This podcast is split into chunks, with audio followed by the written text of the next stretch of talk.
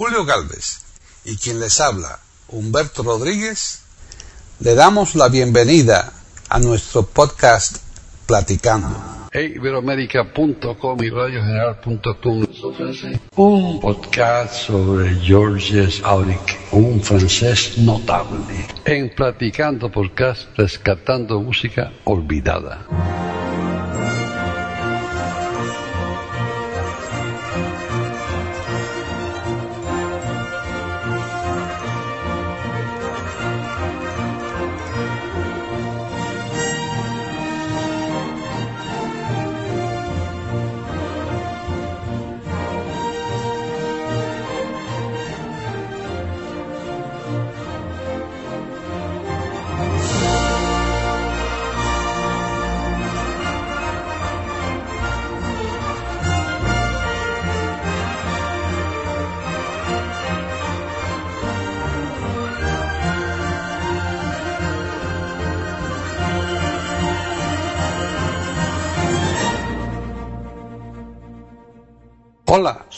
Humberto Rodríguez y esto es Platicando Podcast Rescatando Música Olvidada de eiberoamerica.com. Es un programa de miércoles, porque hoy es miércoles, pero me acompaña ah, como todos los miércoles, o cada vez que grabamos, por lo menos, porque hay veces que no grabamos, pero casi siempre grabamos. Y siempre que grabamos me acompaña Paqui Sánchez Calvarro, que está en Madrid, allá en España. ¿Cómo andas, Paqui? Pues muy bien, Humberto, estoy fenomenal. Estamos en el veranillo de San Miguel. Tú sabes que cuando llega siempre finales de septiembre, San Miguel es el día 29, los arcángeles, ¿verdad? Rafael, Miguel y...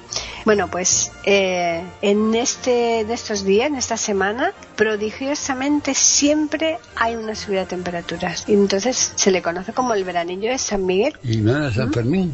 No, San Fermín es en julio. Ah, muy bien. ¿Es? ¿Es? Era, pero hay otro santo que, que no me suena a San Miguel, no sé, quizás aquí le llaman distinto y no me acuerdo, la verdad. No sé, hay que preguntarle a Miriam, que la que sabe de esas cosas, yo, yo no sé mucho. Hombre, Pero- el día, día que siempre hace mucho calor es el día de San Lorenzo, que es el día de agosto, porque tú sabes que San Lorenzo fue, murió en una parrilla, ¿no? No, no. San Lorenzo le pusieron, le metieron una parrilla y las, cuando la asaron un lado dijeron pues que me pongan ahora del otro. Y entonces ese día hace mucha calor, el día de, de agosto. Pero no, ah, esto es al final, el 29 de septiembre, pero que siempre coincide como con dos o tres días antes y un- otros dos o tres días después. Y entonces le llaman eso el veranillo de San Miguel. Después ya automáticamente viene otro bajón y ya pues lo correspondiente al otoño, ¿no? Pues aquí bajó la temperatura hoy bastante. Sí, ¿verdad? Sí, sí, sí, pasa. Aquí dan el viernes, el viernes ya dan el bajón gordo. Ayer hacía calor y hoy, hoy bajó. Bueno, no hace frío, pero refrescó, ¿no? Claro, sí, sí. Pero esto de Así. música, vamos, de- es del clima. ¿De qué vamos hablando nosotros? Esto es un poco de todo un poco, pero sí, efectivamente, fundamentalmente digamos que es de música, es platicando podcast, rescatando música olvidada y esto es de música, entonces vamos a hablar de un francés, así que ¿de quién es? ¿De quién vamos a hablar hoy, Humberto? Un tipo que se llama George. George, ¿cómo se pronuncia eso? Yo no en francés, yo soy muy malo. ¿eh?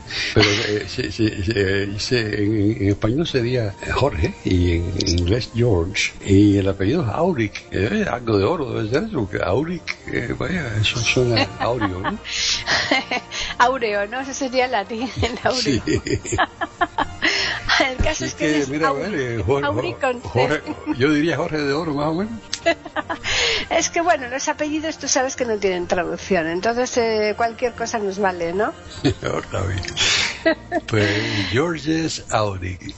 Un señor de, de- del siglo pasado, ¿no? Del anterior. Pero voy a apenas, ¿eh? porque nació en 1899. Ya, ya, ya, ya, ya, ya venía, ya venía, ya venía. Mm, Sí, sí, Eh, sí. Una época En histórica. Languedoc. Languedoc es una zona muy bonita de Francia. Yo no sé cuál es esa zona de la Vidó, la verdad. Sí, la he oído, pero no, no tengo idea dónde está.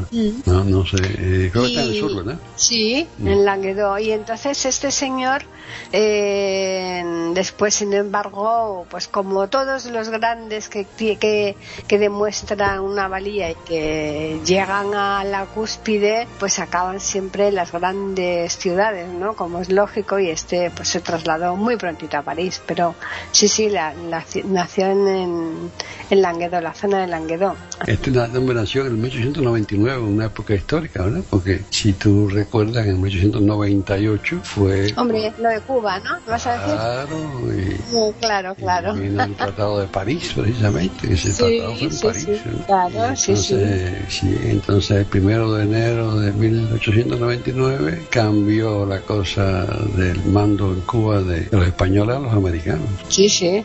Y eso sí que nació en febrero, o sea, casi, casi eh, de, de forma simultánea, ¿no? A ese eh, Casi, casi. hecho que tú has comentado. Casi, casi. sí. Fue una época histórica. Y para ustedes también, época No, la, la- nosotros, María claro. Cristina era la reina regente, ¿te acuerdas? Claro, Antonio claro. Cánovas del Castillo era el, el primer ministro y pasaron muchas cosas en esa época, una época histórica. Sí, hubo bastante eh, bastante desidia por parte de muchos y bueno, eh, vosotros aprovechasteis y hicisteis muy bien además y lo malo es que todo lo que conseguisteis después al cabo de unos años lo habéis perdido, pero bueno. Todo se perdió, eso ya no tiene remedio, eso es historia, pero bueno, es historia, y eso es historia. Es claro, claro. Mm. Y- Pero tú sabes que aquí hay un refrán que se utiliza mucho, que dice, bueno, más se perdió en Cuba. Sí, ya sé, sé, porque Cuba era siempre fiel, le decían, sé yo, porque claro, cuando se liberó el resto de América Latina, Cuba y Puerto Rico no se liberaron, porque eran islas, y, y- y- y porque Bolívar no,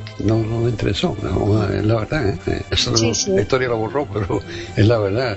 Se reunieron en, en América Central y, y los americanos que, que querían que, que- que liberaran a Cuba y Puerto Rico, pero Bolívar no quiso. Y a pesar de que Haití fue la que ayudó a Bolívar, porque sin Haití no hubiera ganado Bolívar tampoco. Así que Claro. la historia está llena de recovecos por aquí y por allá, eso es así. Vamos, Eso eh. es verdad, Y, sí. y, y, y el otro, el otro español que era eh, no, no, no famoso, sino infame en Cuba, eh, era el eh, eh, Valdiano Weyler Nicolau, ¿no? Ah, sí. Era un marqués de Tenerife. Le hicieron marqués de Tenerife por lo que hizo en Cuba y fue, fue una cosa también más que sangrienta. Pues sí. Así que, Sí, sí. No, hay cosas, cosas muy, muy, muy lamentables y que no tienen vuelta atrás y bueno, es lo que hay, pero, pero sí es penoso muchas veces. Hay que aprender de la Eh, historia es importante aprender de eso, pero vamos a hablar de música muchito.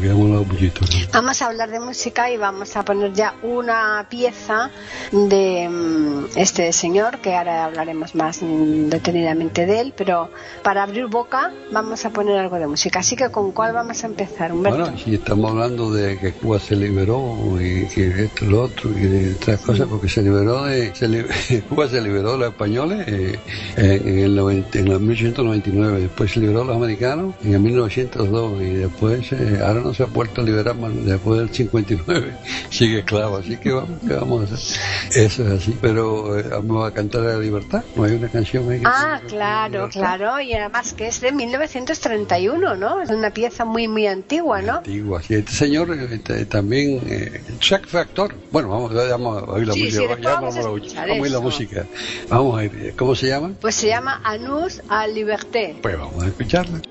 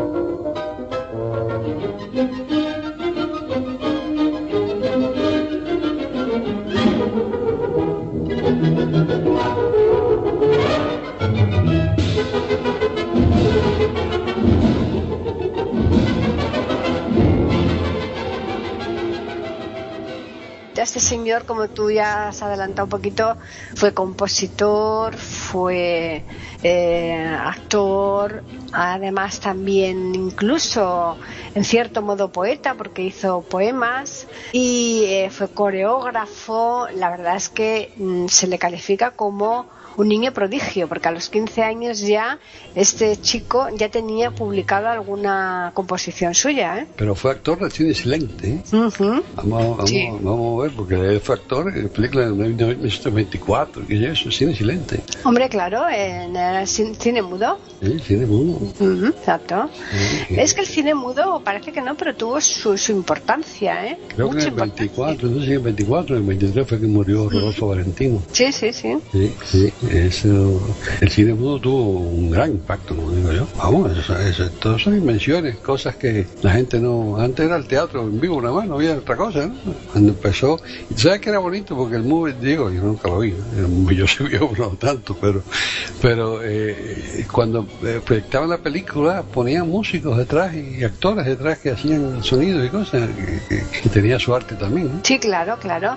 No hace mucho entrevisté yo aquí para platicando a un un músico que, mm, que, hoy día muchas de sus actuaciones eh, son representaciones de, películas de cine mudo y él eh, la acompaña al, piano. O sea que es curioso como todavía a estas alturas es algo que, que se tiene bastante en, cuenta. ¿eh? Sí, sí, sí, claro. Curioso. Es que tuvo mucho impacto y claro, evolucionó después en el, en el sonido, ¿no? En el cine, sonido, el cine sonoro. Ya, Exacto. Eso fue en el 29 creo que empezó esa cosa. Así que... Sí, sí, y además fíjate, hoy estamos hablando de un George y este señor el que te digo también se llama Jorge, Jorge Gil, o sea que mucho Jorge hay por el mundo, ¿eh? Hay mucho Jorge en el mundo, claro que sí, incluyendo uno que tú conoces muy bien. Y uno que conozco yo que no veas, vamos. Lo viste nacer, ¿no? Hombre, y tanto. No, pero es curioso, por donde vas, Humberto, siempre hay un San Jorge. Eso lo tengo comprobado totalmente. Vayamos por donde vayamos del mundo, hasta por los sitios más recónditos nos encontramos en San Jorge. Eso es algo muy, muy, muy... Un nombre popular y bonito, ¿eh? Jorge. Sí. Y en inglés también, muy popular, en George. Claro, en inglés igual, claro. Pues este hombre francés que hizo tantísimas cosas en su vida eh, porque además vivió bastantes años y lógicamente pues cuando vive mucho te da más tiempo a hacer cosas no además estuvo hasta el último momento él componiendo. A los 20 años ya estaba en ya, ya, participaba en una orquesta y eso les sirvió eh, participaba componía también para, para, esa orquesta y eso después le, sirvió mucho a él de, cara al futuro para promocionarse y continuar componiendo montones de piezas porque fue muy muy muy prolífico ¿eh? son muchísimas piezas las que este señor compuso y además muy, muy variadas. Además obtuvo bastantes cargos. Tú recuerdas, Humberto, que lo estuvimos nosotros hablando antes, que, que este señor estaba en la Ópera de París, dirigió la, la, Ópera de París. Este señor fue también presidente de la Sociedad de Autores ahí en París. O sea que eh, era toda una figura, ¿eh? Definitivamente, era un personaje, sin duda. Era un hombre bien, conocido, bien famoso. Y además hizo muchas bandas sonoras de películas aquí en Hollywood también. ¿eh? Muchísimas, muchísimas. El cine de desde luego se ve que le gustaba mucho porque él desde luego eh, cantidad de bandas sonoras, de, de, películas importantísimas, eh, no, no, secundarias, sino de primera fila, eh, las bandas sonoras son, son de él. es curioso cómo hay personas que destacan más en unas, como por ejemplo el, norteamericano que es muy, muy prolífico también en, hacer mm, marchas, del que nosotros hemos puesto en Radio General muchísimas. Sí, claro. ¿Eh? Claro, claro. ¿Tú sabes de quién estamos hablando? Sí, por supuesto. Ah, porque anda que no hemos puesto, anda que no le hemos dado a Antonio Cuella, vamos, yo no, tú.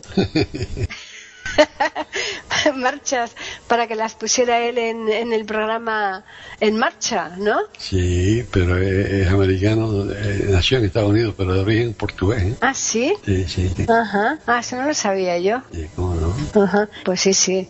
Pero para que tú veas cómo una persona, ¿no? Le gusta una, parcela y, se especializa en, ello, ¿verdad? Claro, a mí las marchas me gustan mucho también. Sí, a mí también. Las marchas son, son sí. Sí, sí, sí. Y hay, algunas que son majestuosas, ¿eh? es tremendo. Ah, Así que bueno, ¿y qué vamos a escuchar más? Bueno, estamos hablando de bandas sonoras, vamos a hablar de una banda sonora de esas, de famosas, como eh, La Bella y la Bestia, por ejemplo. Ah, claro, figúrate. Anda que no es famosa esa película. Hombre, que ¿Eh? es famosa. mucho. Claro. ¿Qué, qué año es, tú te acuerdas? Pues yo creo que es de 1956, ¿es posible? ¿Tú crees que ese año es importante por algo? Hombre, es importantísimo. Ah. Importantísimo, como lo puede ser en 1942, igual. Chido. bueno, pues entonces vamos a escuchar La Bella y la Bestia. Por lo menos ya tenemos aquí La Bella. La Bestia no... Que la bestia nos la va a traer ahora este señor. Sí. En el 56 llegó La Bella. La Bestia no sé llegó.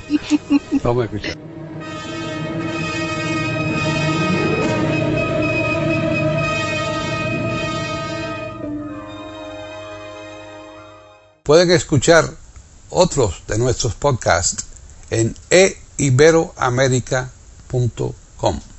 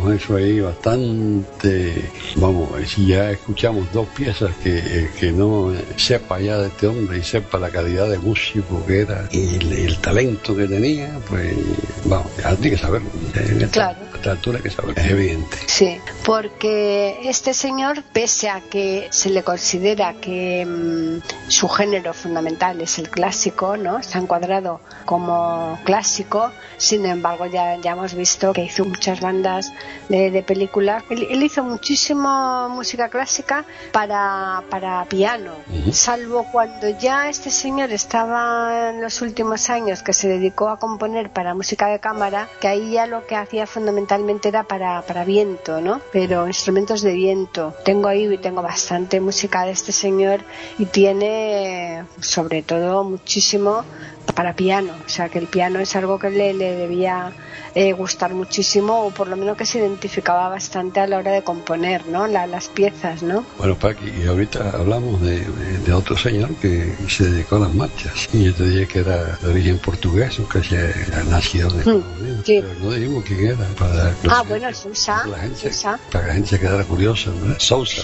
por, por eso es que el apellido es portugués, Sousa. Claro, sí, Y sí, Se sí. llamaba Philip, Felipe. Exacto. Dijimos quién era para que la gente pensara un ratico y ya yo creo que ahora de decirlo era Philip Sousa. eh, Claro. Las marchas de Philip Sousa son famosísimas. todas. Son famosísimas y ya no solamente famosísimas, buenísimas. Sí. Buenísimas, muy buenas.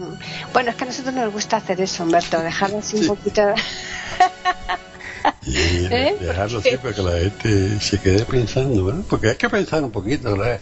En la música hay que sentirla, pero hay que pensar un poquito en el autor y en el esfuerzo que fue en crear eso y en, la- en el talento que, que supone, porque yo que no tengo talento musical ninguno, admiro el talento musical en otros, ¿no? Ya, pero tú sabes que a nosotros también nos gusta así a dejar un poquito las cosas en el aire, porque yo pienso que más de un oyente nuestro habrá dicho, estos ya no nos lo dicen, estos ya han pasado de largo. y-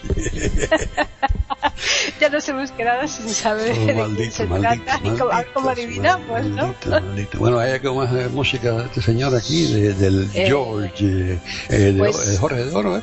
Sí, eh, hay, hay muchísimo. Lo que pasa que tú sabes que como siempre tenemos el problema de seleccionar las cuatro piezas que consideramos pueden ser diferentes, ¿no?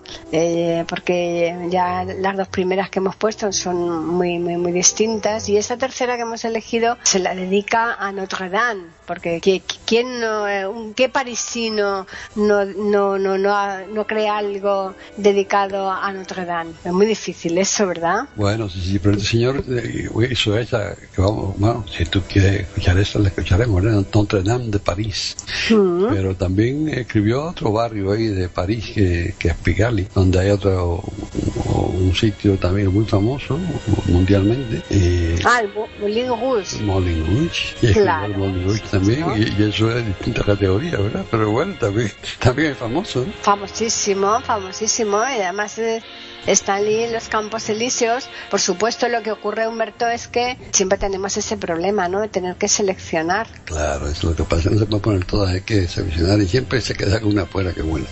Pero el Notre Dame de París es preciosa la melodía. Es muy bonita, claro.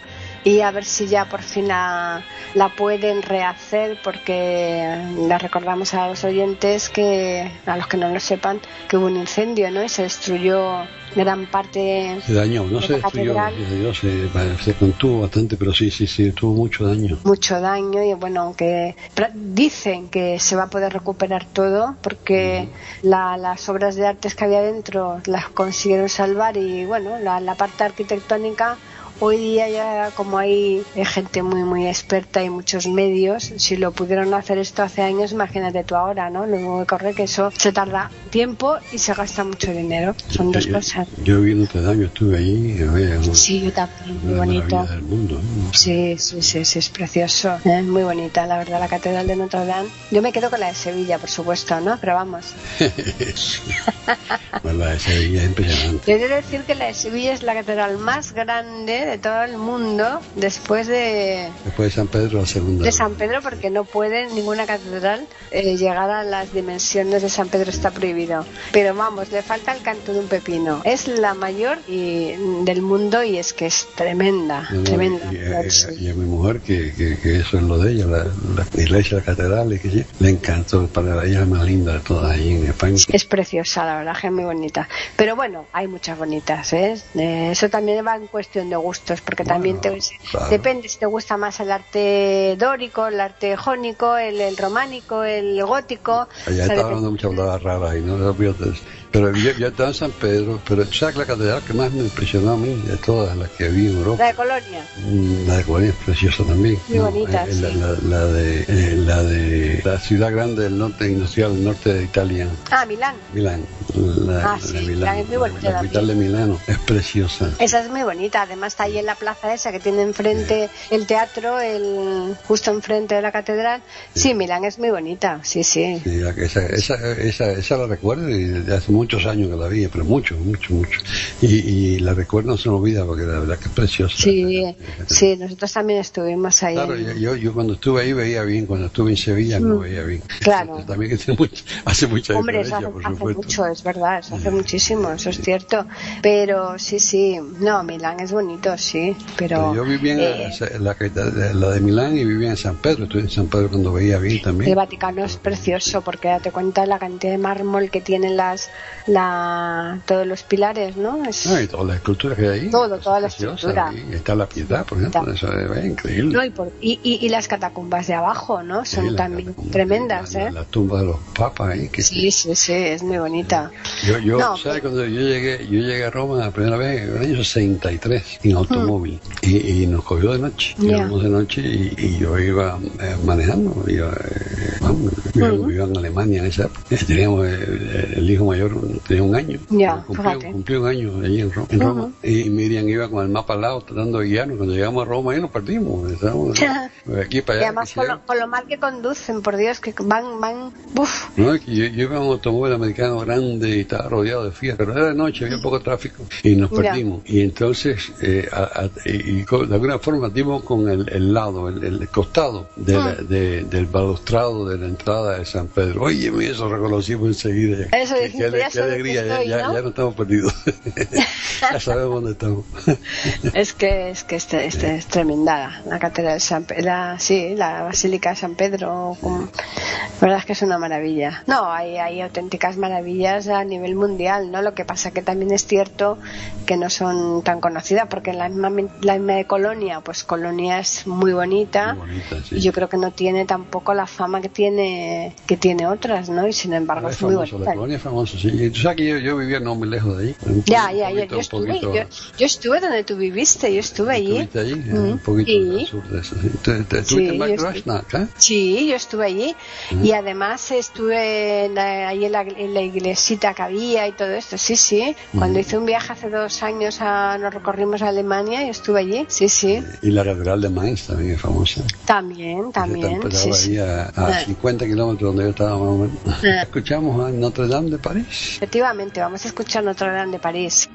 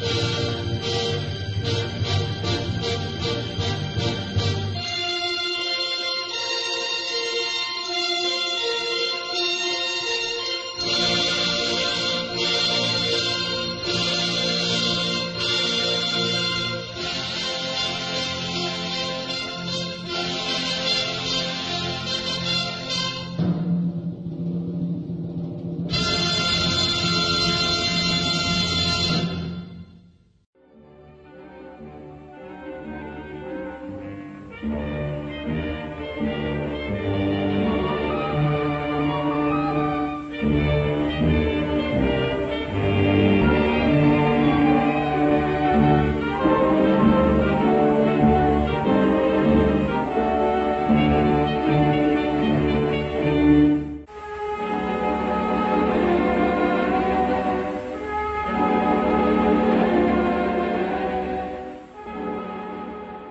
bonita la pieza y muy bonita la catedral y muy bonito París. y este señor. muy bonito, lástima que no lo entiendan bien aún los franceses, no, no aprecian. Bueno, el problema de París es que ellos, pese a ser un, país súper desarrollado, están muy cerrados a hablar. Yo no sé si lo conocerán, me imagino yo que ellos sí que lo conocerán, porque no creo que la enseñanza de allí eh, sea tan otusa que excluyan todos los idiomas y nada más que aprendan el suyo. Lo que sí que es verdad es que ellos mm, cualquier tipo de información, todos los letreros, todas las cosas, las hacen exclusivamente en, francés, no, no dan ocasión, ya ves que está aquí eh, lindando con frontera con España. Y normalmente tú vas, por ejemplo, nos pasa lo mismo con Portugal y en Portugal pues prácticamente todo el mundo te habla español, lo mismo que en toda la zona de la frontera de aquí, de Badajoz, todo Cáceres, toda esta zona que, que incluso hasta Galicia, ¿no? toda está hasta arriba. Bueno, Galicia es más normal porque es, igual que el portugués. Pero que te quiero decir que estando así con la en frontera,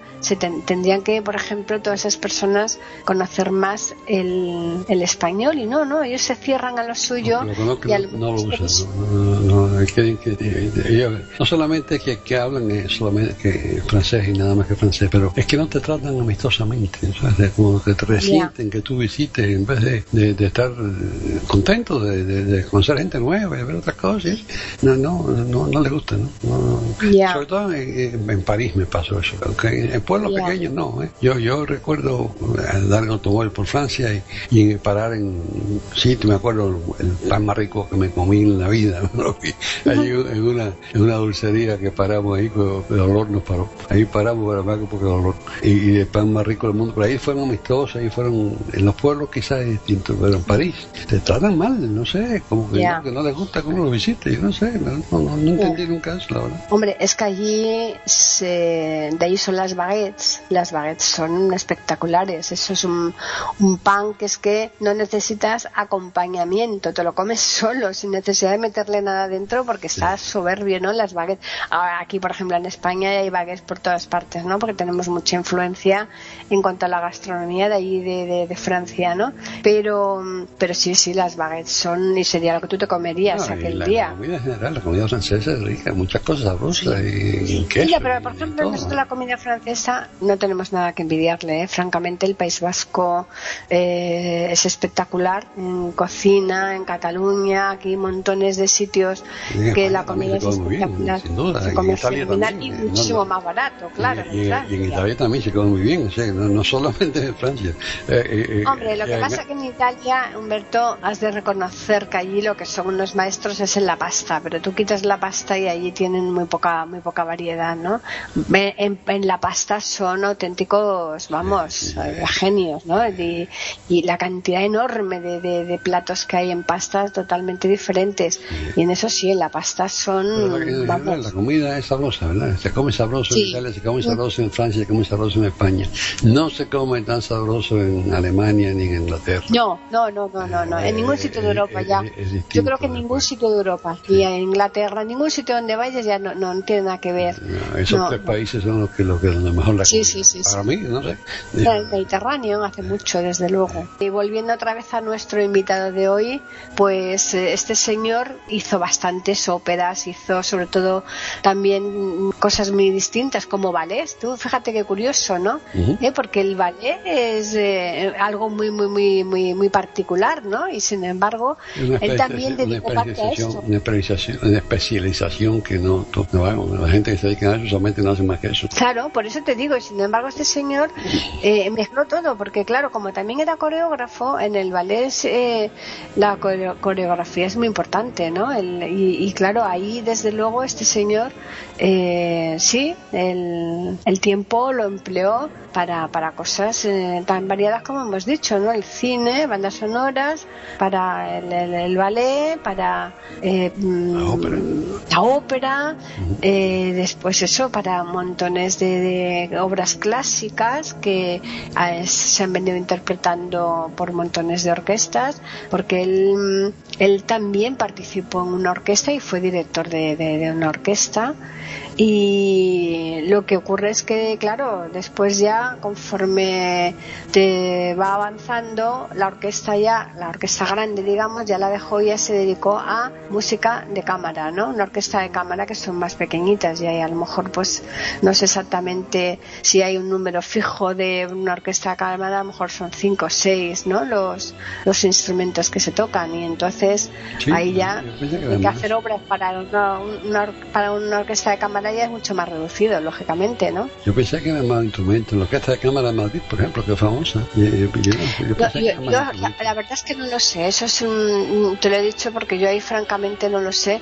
tendría que mirarlo. Yo menos, yo menos que tú, así que yo no doy. Eh, una orquesta, una orquesta puede haber cientos de instrumentos, porque como cada en, cada instrumento puede haber varios, depende de lo que quieran poner, ¿no? De si quieren poner varios saxos y diferentes saxos. En la, en, la, práctica la orquesta 30, 40 instrumentos, ¿verdad? Sí, sí, puede haber muchísimos, puede haber, pero bastantes, ¿no? Y, pero una orquesta de cámara, no sé yo, sí, a lo mejor te he dicho seis y a lo mejor son más, ¿no? Porque, claro, cuatro sería un cuarteto de cuerda, por ejemplo, ¿no? eh, sí, pudiera ser que fueran más de, de seis a lo mejor son 10 o, incluso más. Eso en, próximos podcasts lo vamos a... ¿eh? Yo recuerdo las chavales de España eran 11, yo sí me acuerdo. Eh, Mola eran 40 en su orquesta. Claro, Esas son cosas que uno recuerda, pero yo no sé. Vaya. Yo sé que la orquesta de Cámara de Madrid yo la he oído y vaya, mm. eh, un sonido fabuloso. Eh, bueno, me, luce que son más instrumentos que... Sí, sí, sí. Nosotros hemos escuchado La Bella Cubana, recuérdalo, por la Orquesta de Cámara de Madrid y sonaba espectacular, claro. Espectacular, sí, por eso te digo. Pero bueno, este señor eh, tiene una otra canción que vamos a mostrar antes de irnos porque ya tenemos que irnos. Pues sí, eh, vamos a, a finalizar este podcast con una interpretación suya que se llama Teresa Isabel, eh, que no sabemos quiénes serían esas dos mujeres. A lo mejor mm, puede ser que fuera su mujer y su hija, no lo sabemos, porque hasta ahí no, no hemos llegado, no en la biografía no aparece, pero sí que es cierto que dedica una, una canción con ese nombre, ¿no? Eh, Teresa e Isabel. Ah, no es Teresa de Jesús e Isabel la Católica. bueno, siendo francés lo dudo. era una broma, era una broma. ya, ya lo sé. Vamos a escucharla.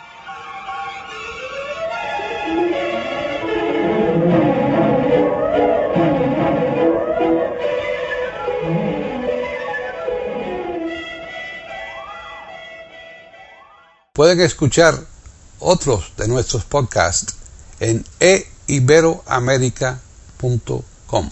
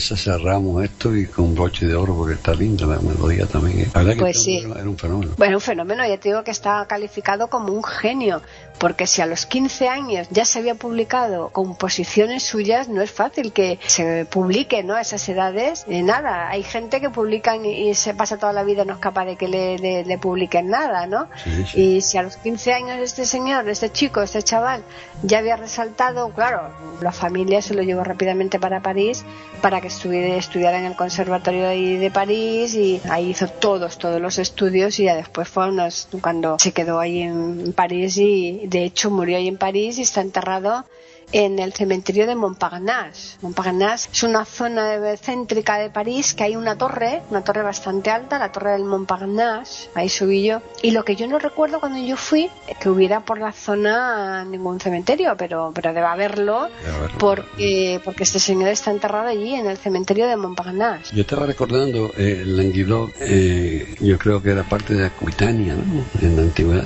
si no me equivoco. Eh, Sí, no, yo exactamente no sé por dónde queda, pero- romana. Desde luego lo que está claro que este señor allí estuvo muy poco tiempo. Estuvo muy poco Nació, tiempo porque nació, se trasladó rápidamente a, a París. Un evento importante nació allí. Claro, claro. Me imagino yo que, bueno, que tampoco fue, que fue en la zona, que no es exactamente el, nació en un pueblo, ¿no? Un pueblecito, que no recuerdo el nombre, pero vamos, que, que ahí se de, para como eh, habitante de ese pueblo seguro que lo tienen que tener como hijo más que adoptivo, vamos, hijo predilecto. él debe haber en algún lado en un parque, claro. Claro, tiene que tener como hijo predilecto porque no, no es fácil que, que te salga un figurón de estos, ¿no? En, en un pueblito pequeño, ¿no? Oye, ¿te parece que invitemos a los oyentes a que nos escriban por correo electrónico? ¿A dónde nos pueden escribir? Pues pueden hacerlo a platicando arroba eiberoamerica.com Y por Twitter, ¿a dónde nos pueden escribir? a e Iberoamérica con las iniciales E I y la A de América en mayúsculas. Pues Paqui Sánchez Galvarro, es hora de irnos con nuestra música a otra parte. ¿Qué te parece? Exactamente, sí, sí, sí, eso es un dicho también eh, muy común. Que eh, yo creo que es eh, en el mundo de habla hispana, yo creo que se debe decir en todos sitios, ¿no? Por lo menos, ¿cómo se decía? Pero por lo menos hoy hoy viene que ni al pelo, porque claro, como estamos hablando de música, pues nos vamos con la música A otra parte. a otra parte. Antes de que nos voten. Efectivamente. Pero no sin antes agradecerles a todos por su atención e invitarles a que regresen sin falta aquí a eiberoamerica.com la semana que viene para escuchar otro programa de Platicando podcast. Rescatando Música Olvidada. Hasta entonces.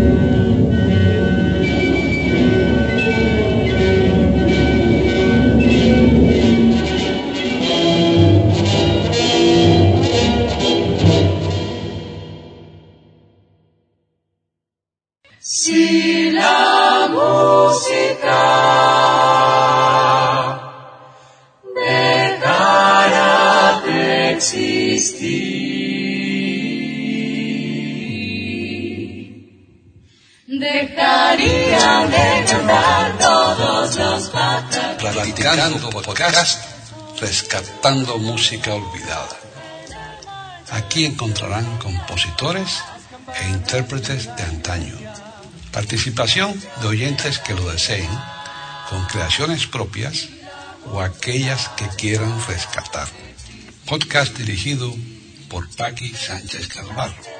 Edición de audio a cargo del productor Julio Galvez Manríquez.